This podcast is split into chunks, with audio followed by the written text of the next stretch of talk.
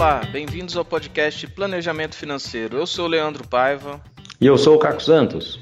No episódio de hoje a gente vai reproduzir mais uma live que o Caco fez durante essa semana. A convidada de hoje é a Silvia Benucci e nós vamos falar sobre previdência social, a importância da previdência social nesse momento. Lembrando que essa live foi gravada no dia 7 de abril de 2020 se você quiser ouvir as outras lives, procure no site da Academia GFI, no YouTube, e lá você vai conseguir encontrar todas as lives. Aqui no podcast a gente está reproduzindo as lives mais interessantes. Você também consegue escutar aí nos episódios anteriores, beleza? Bora lá pro episódio.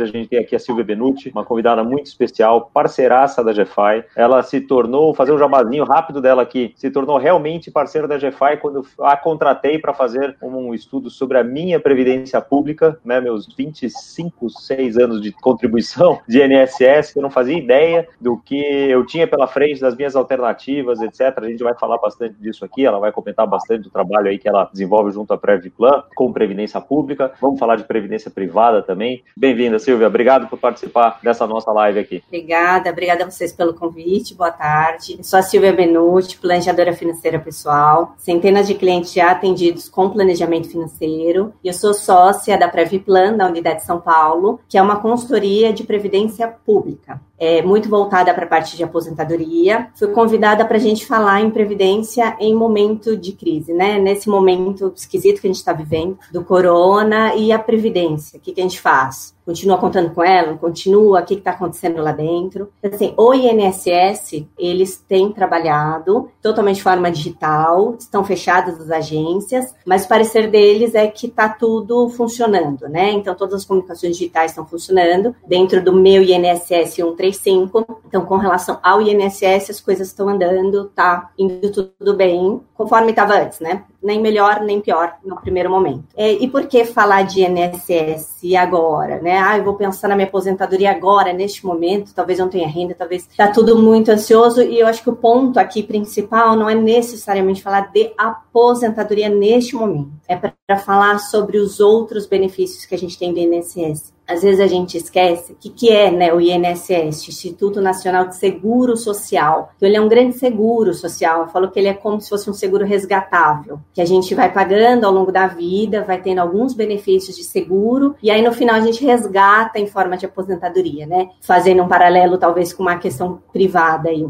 E quais são os benefícios né, que a gente tem? Tem inúmeros, tem benefícios bem especiais, mas assim, auxílio doença, a aposentadoria por invalidez, não aposentadoria normal por tempo de serviço, de idade, por invalidez, licença maternidade. Então, esses são benefícios talvez principais para a maioria, noção que a gente não pode deixar né, de tê-los. Então, é, a gente levantou até alguns pontos para fazer essa live, dizendo: e se eu for demitido, e se eu for empresário eu não consigo mais pagar, que, que acontece, né? Eu paro de ser segurado, e é essa a nomenclatura, né? Segurado, nós somos segurados do INSS à medida que a gente está pagando. Existem alguns pontos aí, né? Existem algumas situações, mas assim, é, sou trabalhador CLT, fui demitido, estou com medo de ser demitido. Eu tenho que continuar pagando depois? Eu perco a qualidade de segurado? Essa nomenclatura até dá para procurar dentro do próprio site do INSS, como chama qualidade de segurado. Quando eu tenho direito e quando eu perco esse direito. Quando eu sou CLT e demitido, eu continuo com direito por 12 meses após a demissão. Então, mesmo que eu não contribua de forma individual, é, eu não perco a qualidade de segurado.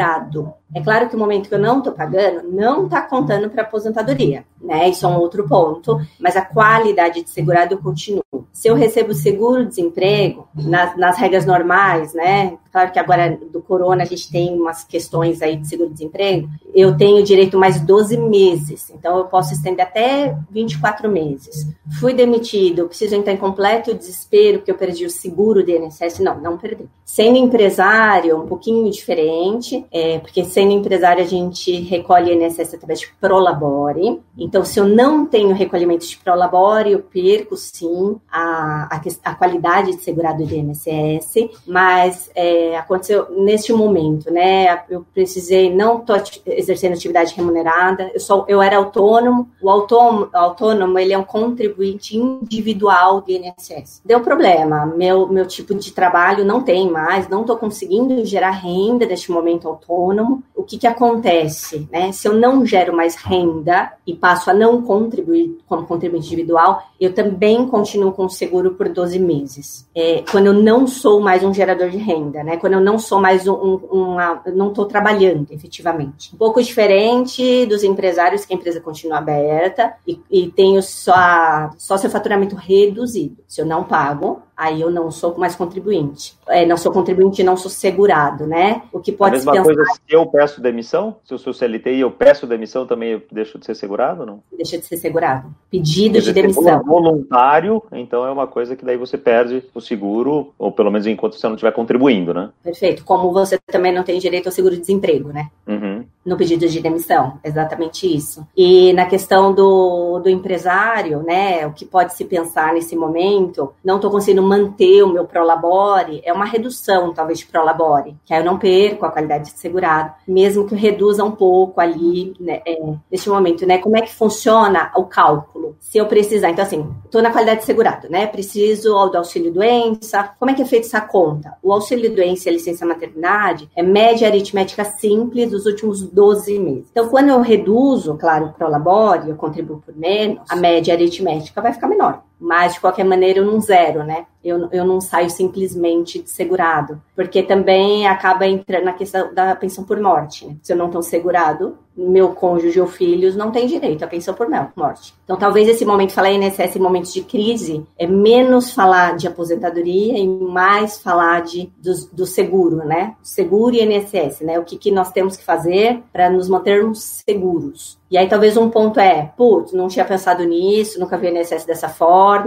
não sou segurado. E eu gostaria de ser. Eu consigo hoje ter uma renda que me, me proporcionaria começar a pagar, pensando, né, como segurado. Eu passo a ter direito amanhã a todos os benefícios? Não. Então, assim, a maioria deles tem uma carência de 12 meses de contribuição, sendo CLT não, né? É claro que quando você é CLT muda, mas quando você começa a contribuir de forma avulsa, facultativa, ou a não ser que seja por acidente, né? Então, auxílio doença por acidente, aposentadoria por invalidez por acidente, não tem carência. Mas se não for por acidente, tem carência. Uhum. E também tem até uma questão aí de doença pré-existente, né? Então, assim, ah, eu já tenho uma doença que me deixa inválido no sentido de não proporciono, não consigo gerar renda, não consigo ter atividade laborativa e eu quero virar um segurado de INSS, eu posso? Não. Então, tem algumas similaridades até com o privado, né? Na verdade. Ah, até porque são seguros, né? Então. É isso, é isso. Uhum. Só que não é compartilhado, né? Toda a população claro. está pagando, então existe uma ajuda de um para o outro. É claro que o privado também é assim, todo mundo pagando e se ajudando, mas o público ele só tem uma mais segurados, né? E daí quando você fala, só para esclarecer, né, do auxílio doença e licença maternidade, que é a média aritmética dos últimos 12 meses, sujeitos ao teto de contribuição. Perfeito, sujeitos ao teto de contribuição, já que a gente também só consegue contribuir, eu tô falando, né, uhum. existem os, os, especiais, mas vamos falar da regra geral, que vai ser a grande maioria da população uhum. que vai entrar, mas é, de acordo com, então, de acordo com mínimo e teto, né, mínimo, salário mínimo, 1.045, uhum. teto 6.110, 6.105, alguma coisa assim. Uhum. Vai ser baseado nisso. Por isso que se eu diminuo minha contribuição é, e eu continuo segurado e preciso usar, automaticamente a minha média acaba reduzindo também. E daí, quando a gente fala em auxílio doença, o que, que tem a ah. ver com o Covid agora? Covid entra nesse rol, tá aí, sei lá, e efeitos dele. O que, que cobra o auxílio doença? Quando eu, quando eu estou, quando eu me afasto, estou afastada do meu trabalho, não consigo exercer aquela função específica que eu estava exercendo, né? Após 15 dias de afastamento. Então, sendo é, o CLT, na verdade, até as pessoas estão mais acostumadas, que é, sou afastado pela empresa por 15 dias, a empresa uhum. paga, a partir de 15 dias o INSS paga. Então vamos lá, a questão do Covid. Fui, então, o Covid, eles dão uma quarentena de 14 dias, né? Tá. E aí você poderia voltar a, a trabalhar. Então, vamos pensar que não entraria se eu me afastei, fiquei bem, Uhum. Né? Me recuperei, não tive nenhuma, uma, nenhuma gravidade, nenhum sintoma grave. Passados os 14 dias, está dentro dos 15, então não, não preciso acionar o benefício, tá tudo bem. Mas ah, teve uma questão grave, uma questão de internação, passaram-se os 15 dias, sim, eu posso requerer, é pelo meu INSS o requerimento, e aí a partir dos 15 dias, aí feito, lógico, pela análise de uma perícia, eles dão por um período, ah, por um mês, é, se precisar, a gente revisa. Por dois uhum. meses, se precisar, revisa. Então, a questão do Covid vai sim ter direito ao auxílio-doença quem tiver sintomas graves, ou tiver internado, ou precisar ultrapassar os 15 dias, né? Uhum. Porque até eu falei isso do, do que você trabalha, né? Do afastamento do que você trabalha. Existe uma confusão até quando a gente pede invalidez por é, aposentadoria por invalidez e às vezes as pessoas falam assim: ah, mas eu não consigo mais trabalhar naquilo que eu trabalhava. Uhum. E o INSS não quer me aposentar, porque o INSS avalia qualquer possibilidade de atividade laborativa. Tudo bem, aquela específica que você fazia, você pode não conseguir fazer mais daquele jeito, mas você pode exercer outras. Uhum. Pode. Então, então não, então não vai ser invalidez permanente, aposentadoria por invalidez, né? Já que uhum. você pode. Então, diferente do auxílio doença. Ah, não posso exercer aquela atividade que eu estava exercendo. Ok. O auxílio, do, o, a aposentadoria por invalidez, ela sempre começa com auxílio doença, na verdade. E aí, sim, pode ir para uma aposentadoria por invalidez ou pode simplesmente voltar a trabalhar, né? Ah, passou, uhum. resolveu, pode voltar a trabalhar. Seguro de morte, tem? Sim, pensão, né? Pensão por morte. Pensão, pensão por morte, tá. Quem tem direito a ele, né? É a, o cônjuge uhum. e os filhos até 21 anos de idade. Então, só tem direito quem está na qualidade de segurado, da mesma maneira. Uhum. Então, por isso que eu achei esse momento de crise, Covid e tal, são coisas delicadas de falar, mas assim, eu acho que esses são os pontos principais, né? Entendeu? Sou um segurado? Sim, não, o que, que eu faço, né? Porque eu acho que esse é o ponto. Se tivermos esse seguro, pelo menos do INSS, às vezes a pessoa tem o INSS e tem um seguro privado, e por uma redução de renda, ela não consegue manter os dois. Uhum. O que, que eu faço, né? Acho que o INSS é sempre o nosso nossa plataforma, né? Nosso alicerce. Não, até em termos financeiros, né? A gente, eu me lembro numa das nossas primeiras conversas, você fez a conta para mim e mostrou como todas essas coberturas que a gente tem do INSS, no final das contas, se a gente fosse contratar todas elas na rede privada, elas saíram muito mais caras, né? E eu teria que contratar vários tipos de cobertura diferente, né? Conta Sim, um pouquinho dessa você conta. Queria, né? No final das contas. Então, assim, vamos falar sobre o, o teto. Então, se eu contribuo com o teto do INSS 6.100, sendo é, CLT ou empresário, eu, eu pago mais ou menos ali 700 reais por mês. É significativo? É, é significativo, mas assim, então vamos pensar que eu faria um mesmo seguro privado, Seria, então, assim, precisaria primeiro ser resgatável, já que o INSS, além de me manter seguro, ainda vai me gerar uma renda futura.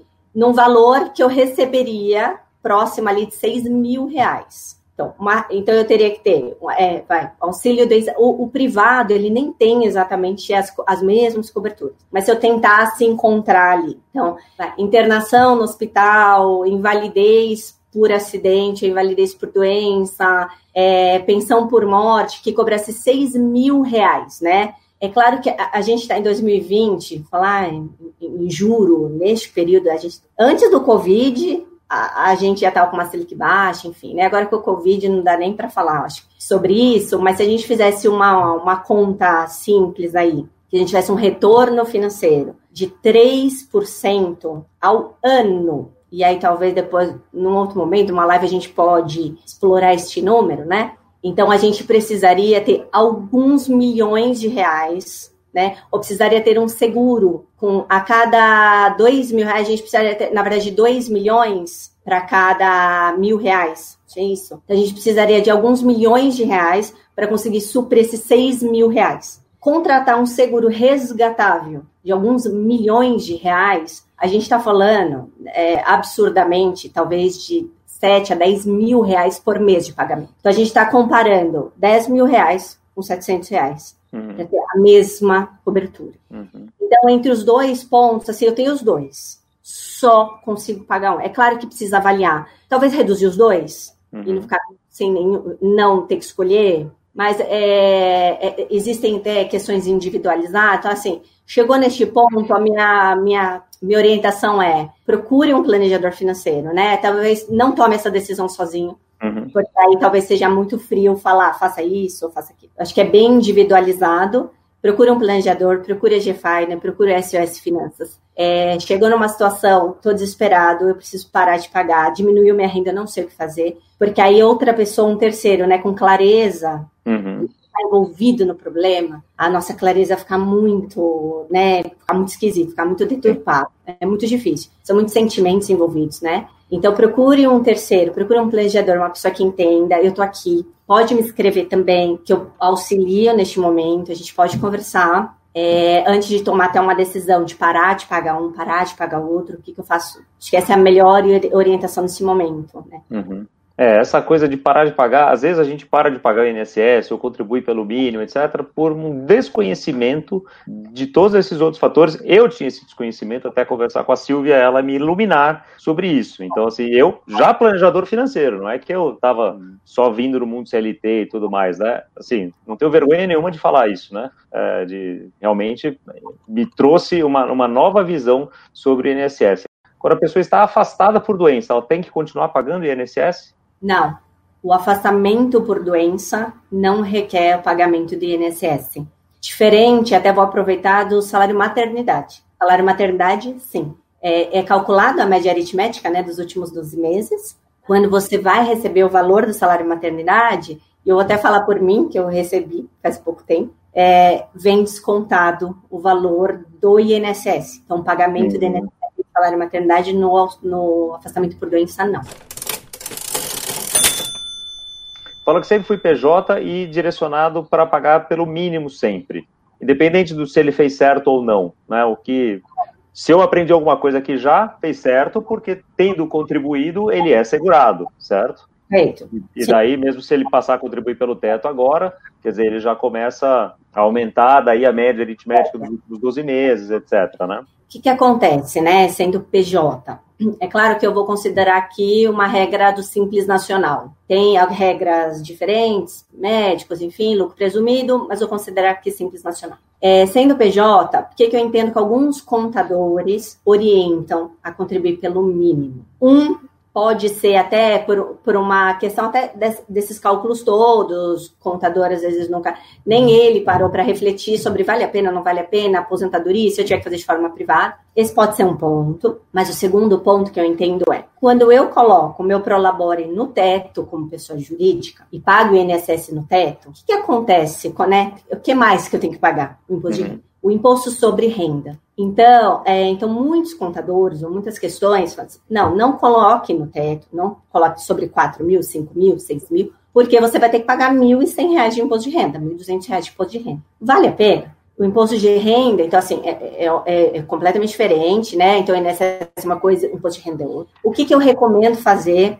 sempre falo nas palestras da GFI com os planejadores, que aí também é bem individualizado, mas dá para fazer uma, uma autorreflexão ou vamos procurar um planejador. Dentro do site da Receita Federal tem uma simulação de alíquota. Eu posso colocar o meu caso, né? Cada um individualmente. Coloco a minha renda, se eu tenho filho, se eu contribuo para a previdência privada, todas as questões médicas eu preencho e entendo qual que seria a minha alíquota final. Né? Como é que funciona o imposto sobre renda? Eu vou trabalhando e vou pagando imposto sobre aquela renda daquele mês. Eu vou trabalhar. Chega no final do ano, né? No ano seguinte, na verdade, sobre o ano anterior, o governo olha e diz quanto você ganhou no total do ano, quanto que você pagou de imposto para mim e quais são as outras coisas que você teve que pagar a mais que você não usou meu. Ah, pagou uhum. escola, pagou questões de saúde, você pagou previdência privada além da sua pública? Entendi. Então eu entendo que parte desse imposto não me é devido, eu vou te devolver.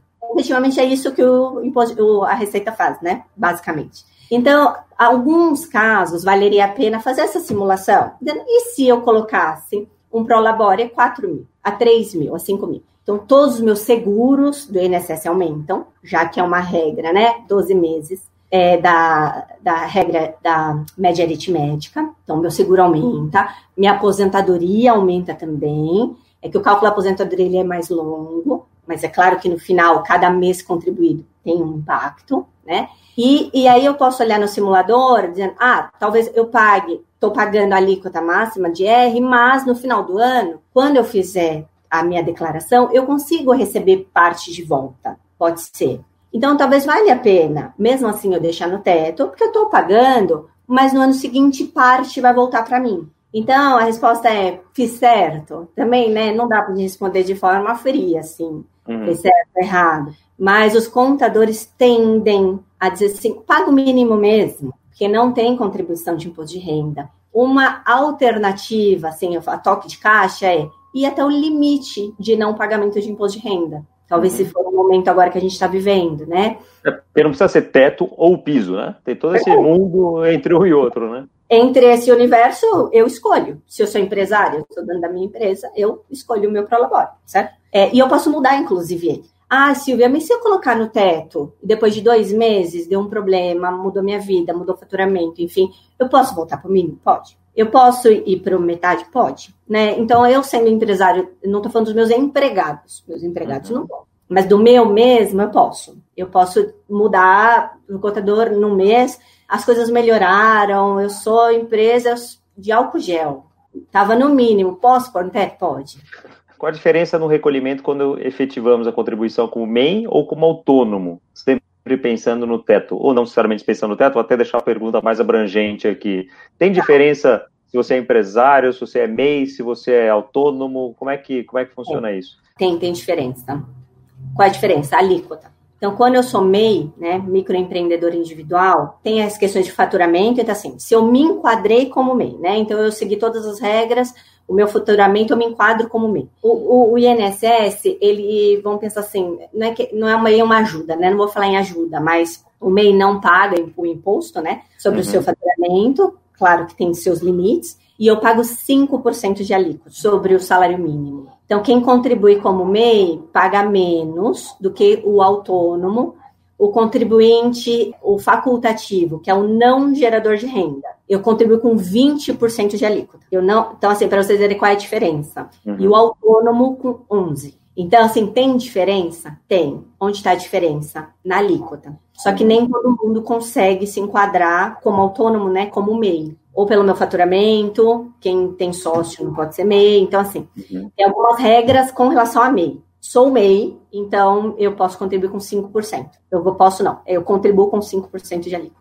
E daí, para entender qual, qual é o formato melhor para cada um? Eu não sou um gerador de renda. Posso contribuir tá. com o INSS? Pode. Hum. Contribuinte facultativo. E daí eu, eu escolho também sobre qual valor eu vou contribuir. Sim, só alíquota. É, é 20%, eu posso contribuir de 200 reais a 1.200 reais, mais Perfeito. ou menos. É isso?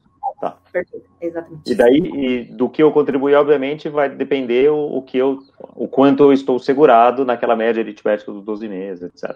É. Até a média aritmética dos 12 meses, só para não, não sumir. Por exemplo, uma mulher que ficou grávida é, e autônoma, empresária, estou grávida e, putz, eu contribuía no mínimo. E agora eu entendi pela live agora que eu posso, né? Eu vou receber a média dos últimos dos, dos 12 meses. Os, os 9 de gestação que eu tiver. Uhum. Teto? Pode. Uhum. E a média vai ser qual? Dos últimos 12 meses. Tá. Então, isso é uma questão, né? Descobrir que eu tô grávida, posso mudar minha contribuição? Pode. Tá tudo vai, bem. Vai melhorar aí um pouquinho, né? Foi um, um parênteses aqui, só para não esquecer. Então, Boa. vamos lá. Contribuinte, avulso 20%, uhum. autônomo, empresário, sócios, né? É 11%, CLTs, aí é de acordo com o seu salário, né? Uhum. É contado em folha. Que é a tabela. Uhum. Folha, que é uma tabela, que aí depois da reforma virou uma tabela progressiva. Mas um CLT que hoje contribui no teto era 11. Foi para quanto? 11,68. Então, essa foi a alteração depois da reforma. E o MEI, 5%. Então, assim, no final das contas, eu tenho que parar pensar, eu quero contribuir, né? O que, que, que eu sou? Eu tenho, uma, eu tenho MEI, eu tenho uma empresa, sou autônomo, eu posso contribuir como gerador de renda da pessoa física, mas também é 20% de alíquota. Fiquei com dúvida? Posso ligar no 135. 135 é um canal do INSS que está sobrecarregado nesse momento, tá bom? Então, assim, é porque tudo virou, né, virou digital e, e num tempo curto para as empresas uhum. e o próprio governo conseguir é, suprir a demanda. Então, sim, tá com, com, alta demanda, mas de qualquer maneira é um canal que dá para tirar muitas, muitas dúvidas. Quem nunca entrou também no meu INSS, é um portal do INSS muito rico.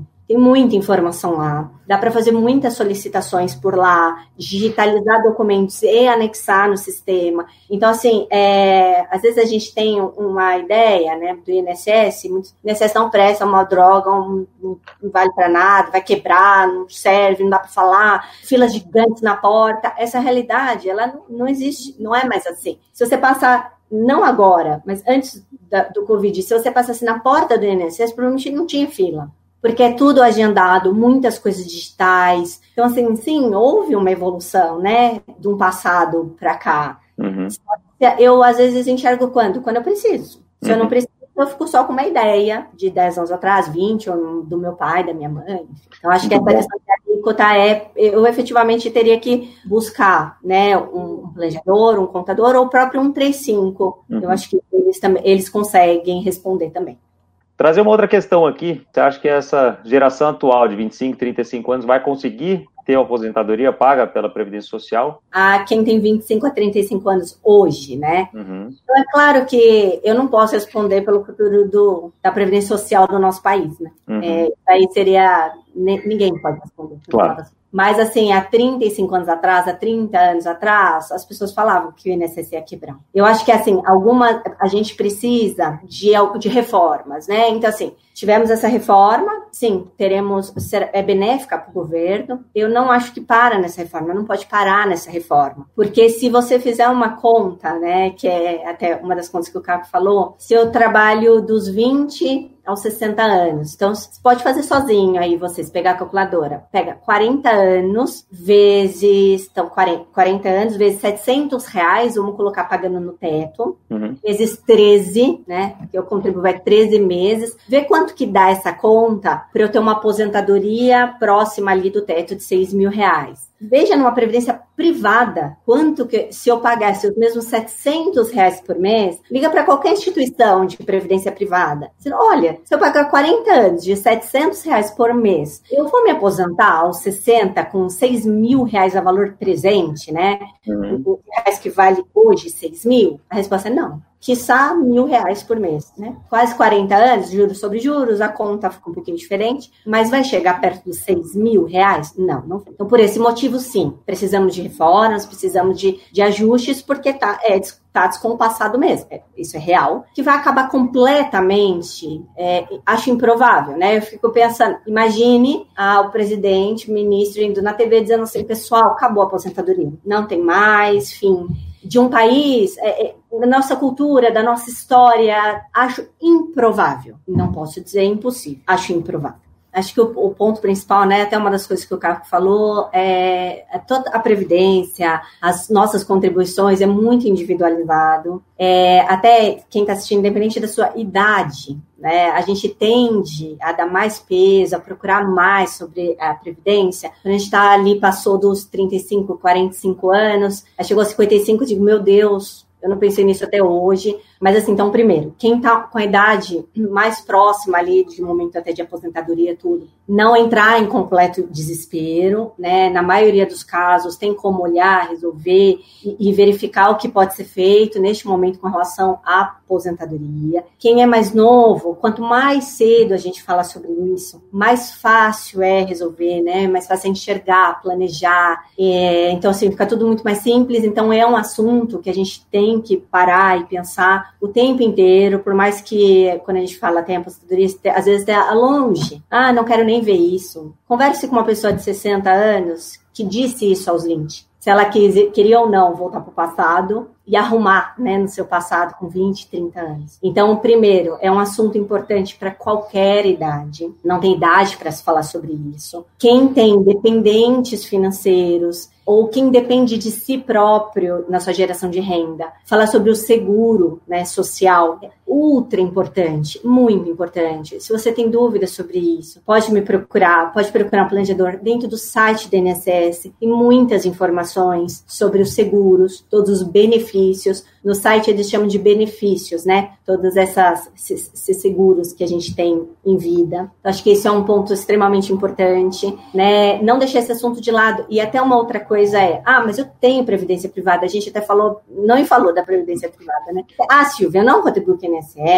Enfim, eu tenho seguro de vida e previdência privada. Também vale a lupa para ver se é o suficiente. Porque às vezes a gente tendo mesmo previdência privada, existem até umas contas malucas que, que às vezes o sistema bancário financeiro faz, que é contribuir com 200 reais e se aposente com 5 mil. Então tem que olhar muito, sabe, muito, pedir para alguém ajudar, se não sabe fazer essa conta, pedir para um planejador. Pode me procurar também para. Precisa ver isso, né? Às vezes eu acho que está tudo bem, uhum. acho que eu estou seguro, eu acho que meu seguro é suficiente, eu acho que minha previdência vai me levar para a aposentadoria que eu sempre sonhei Pode ser uma verdade, o que me deixaria tranquila e eu deitaria no travesseiro e dormiria bem. Mas pode não ser. E o não ser, quanto mais cedo eu descobrir isso, mais fácil é. menos dolor, doloroso é resolver. E que e que resolva, né? Para eu sempre poder deitar. Ficar com dúvida financeira, ficar com, com angústia com relação a finanças, é, é, é, é uma das piores angústias que tem nesse sentido, né? Dormir dizendo, será o que eu tô fazendo tá certo? Será que eu tô pagando o suficiente? Será que eu tô guardando o suficiente? Ou seja, eu não tô guardando nada. Ou agora eu guardava, agora eu não vou conseguir guardar. Estamos num momento muito difícil. E se eu não guardar por seis meses, o que que acontece? E se eu não pagar o INSS por seis meses, o que que acontece? Para tirar essas angústias, né? Então acho que a gente tá num momento assim, tem uma angústia, tá doendo, não, não bota esse assunto para embaixo do tapete, né? Vamos encará-lo. Dói, dói. Mas assim, a hora que a gente enxergar a realidade, às vezes não dói, né? Falo dói. Aceita que dói menos, né? É, ou às vezes eu olho e digo, putz, achei que tava completamente perdido. E, pô, até que não tá tão ruim, né? Tá tudo bem. Exato. Então, acho que esse é o ponto do encarar, né? Vamos encarar, vamos enxergar. Se tiver bom, check. Se não, a gente ajusta.